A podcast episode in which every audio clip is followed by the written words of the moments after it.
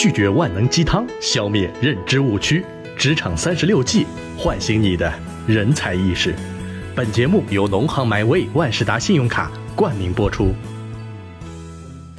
Hello，各位听众朋友，大家好，我是静雅，欢迎来到这一期的职场三十六计。很多人都认为大公司能为职场人提供很好的平台。但可能上升的通道就稍微慢了一些啊。而在初创的公司里，如果顺利的话，短时间内你的头衔和能力都会快速的提高。因为有的时候在初创的企业，很可能一个人要干两个人的活。今天的节目当中，我们将要开启职场三十六计的锦囊，解决第三十三个职场问题：应该选择大公司还是初创企业呢？喂喂，Nora，哎，阿姨好，我女儿过两天来找你玩，你那有地方给她睡吗？就待个两天。哦，好的呀，我这里有个沙发床，放心吧。她想去哪里玩啊？你不用太操心，该上班上班。她都多大了？快毕业了都。那行啊，我给她串钥匙。不过呢，她住的这两天，你给她洗洗脑子，为她的职业方向提点建议。她同学都开始实习了。他还在那里逛逛吃吃，心不定的。哦哦，好的，没问题，那就交给你啦，拜拜，阿姨，拜拜。我表妹等会儿来啊，这两天做饭算她一口。好嘞。表姐，哎，小倩，这是我室友艾玛。你好，你好，表妹长这么大了。饭我做好了，我去拿啊。小倩啊，快毕业了，你有什么打算？我现在也有点纠结呀。要去大公司，大公司稳定，你下次换工作也比较好跳。哎，我不觉得啊，初创公司也不错啊，眼光要放长远，讲不定就是下一个阿里巴巴，那你可就不得了了。呃，大公司福利好，阿里巴巴只不过是那么多小公司里冲出来的一个，剩下的都死光了。大公司学不到东西啊，初创企业讲不定还有股份呢。表姐，我吃好了，我先走了啊。哎，你饭还没吃完呢。够了够了，我还约了朋友喝下午茶呢，得留点肚子。等等等等，给你一张信用卡，我有钱。我这张可不一样哦，我的农行麦味万事达信用卡，全国各个城市五星级酒店下午茶买一送一哦。哇，这么棒啊！谢谢表姐。有句话说，大公司是螺丝钉，小公司是锻炼人。那么今天我们要来看看大公司的利弊，以及初创企业的辛酸和荣誉。首先，大公司有完善的制度和庞大的高质量的人脉网络。比起一大堆老公是老板、老婆是产品经理、小姨子是销售总监的家庭小作坊，大公司很明显是非常优秀的正规军。制度先放一边不说，该有的国家福利你一毛钱都不会少。众所周知，去大公司只需要螺丝钉式的工作就行，只需要把你自己的工作做到极致、做好就可以了。但既然是螺丝钉式的工作，也有缺点，那就是工作太单一，没有扩展性。一般来说，大公司的病也就是这些了。你只需要负责自己那一个岗位，搞定就可以了，其他的就无需参与，每天重复、无趣、单一、单调。有人说，在大企业呢是非常适合混日子的，我非常赞同。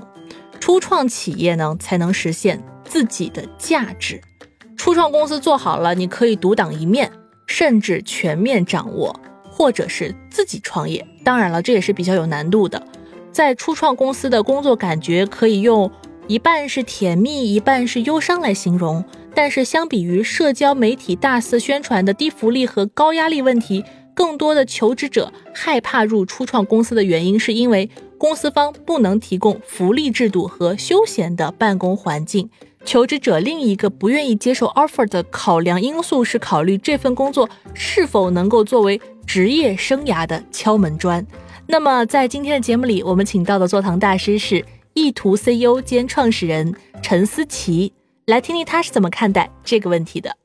陈总您好，关于公司的选择是大企业还是初创型的公司，您是怎么看的呢？我相信很多的临近毕业的大学生。呃，都会有这样的问题，就是第一份工作到底怎么选？因为第一份工作其实就像很多呃专家说的，或者是我们听父母说的一样，很重要啊。从这点来讲，作为一个过来人，我觉得第一份工作确实很重要，它将影响你的一生。那从这点而言呢，我自己个人的经历是这样，因为我之前呢是作为一家五百强企业的管理培训生，加入到这家五百强企业当中。因为你进入这样的外企有一个好处呢，他们的体系非常的完备，它给了我非常好的一个我们那当时叫 rotation，就是各部门之间去轮岗的这样的机会，让我不仅仅从事销售、市场，还有供应链、生产等其他的各项部门。都让你 rotation 去看一圈，了解整个公司的一个大概的脉络和情况，并且呢，在我工作两年之后，还把我派到英国总部哦去工作了一年，让我了解到中外的差异。所以讲这件事儿呢，我只是想说，大公司它有自己的特点和优势，而且大公司最好的一点是它的体系和系统非常的完善。因此，我们总结来讲，如果是我个人看待这个问题，我觉得。对刚入职啊、刚进职场的新人而言，大公司、体系成熟的平台可能是一个更好的选择。因为对于刚初出茅庐的学生、没有工作经验的新人，我觉得在一开始的第一份工作上，他更多的去考虑的是这个行业的前景，他对这份职业的热爱程度，以及是能不能在这边学到东西。那工资待遇，我觉得反而是次要的。大公司它的好处就是可以让你去。一开始进入这家公司，用它成熟的培训体系、流程体系，以及是专业的领导的 coaching，让你养成一个很好的职业习惯。这个对每一个职场的新人来说都是至关重要的。因为我一直非常认同一句话，就是优秀其实是一种习惯。只有你培养了良好的职场习惯，你在后面职场的发展才会以一个高速的跑道去发展。创业企业来说，招聘的员工和五百强企业的员工，在两到三年之后出来，有个很大的区别。五百强企业的员工，他在很多的习惯的建立上就非常好。所以我个人的建议，如果有机会，先进大公司，在大公司培养自己的职业习惯，拓宽自己的视野，让自己培养出比较好的一个逻辑思考的能力。那打好了这样的基础之后，我觉得。应该去创业企业去体验后面不一样的高速发展，以及是更多的创新和未知的这样的工作机会。所以在每个职场的人士来说，他在不同的阶段，他需要的东西是不一样的。一开始更好的体系和流程，我觉得对职场的人士来说是更合适的。但是有了一定的经验之后，创业企业的平台、自由以及是未来的无限可能，对职场人士来说可能更具有诱惑力。非常感谢陈总的回答。其实，不论选择大公司还是初创型的企业，找到自己的目标之后，选择适合自己的才是最重要的。大公司或是初创公司，就像一个独立的小世界。你需要考虑的问题是：如果离开了这个小世界，自己的能力能发挥到什么程度呢？在哪一个世界生存更适合培养自己的能力呢？比如说，如果你比较被动，希望公司或者是团队已经制定好一些规则，或者有不成文的规定可参考执行，那么你就更适合选择大公司。如果你喜欢独立完成工作，喜欢有风险、够刺激的生活，那么你就更适合初创型的公司。安定的工作和成功的速度，企业的知名度和更多展示自己的机会，就像鱼和熊掌，不可兼得。好了。